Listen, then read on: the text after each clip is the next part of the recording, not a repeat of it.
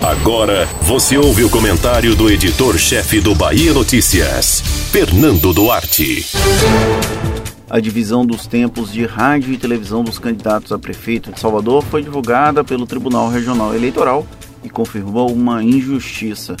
O entendimento da Justiça Eleitoral excluiu as candidaturas de César Leite e Rodrigo Pereira de aparecerem na propaganda eleitoral.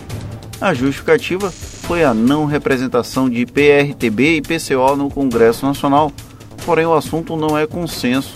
Especialistas na área consultados pelo Bahia Notícias indicam que os 10% do chamado horário político deveriam ser divididos igualitariamente entre todos os candidatos. Seria o mais justo, mas não parece ser esse o propósito dessa divisão.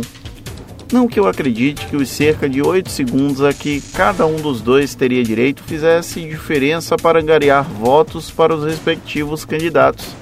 César Leite e Rodrigo Pereira devem investir melhor os próprios recursos em outras plataformas. Porém, essa iniciativa retira a pluralidade esperada de um pleito democrático. A sopa de letrinhas dos partidos políticos é um problema histórico no Brasil, porém as legendas existem e, mesmo que não tenham acesso a recursos públicos por não estarem representadas no Congresso Nacional, são parte da democracia.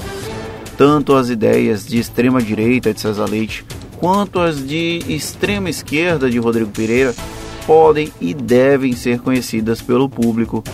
Quem deve decidir se merecem ou não o voto é o eleitor.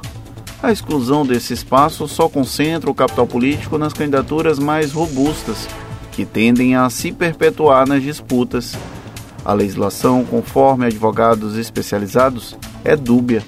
Permite interpretar que os dois casos citados têm direito, como também a opção da Justiça Eleitoral, que os deixou de fora da propaganda eleitoral. No entanto, com recursos mais limitados para contratar bancas que atuam na área do direito eleitoral, é provável que nem PRTB nem PCO consigam reverter a decisão, ou seja, ficarão completamente de fora do teatro democrático. E os segundos perdidos pelos demais candidatos para que ambos tenham acesso a um mísero momento nas concessões públicas são irrelevantes. Não seria significativo o suficiente para qualquer um dos demais postulantes à Prefeitura de Salvador.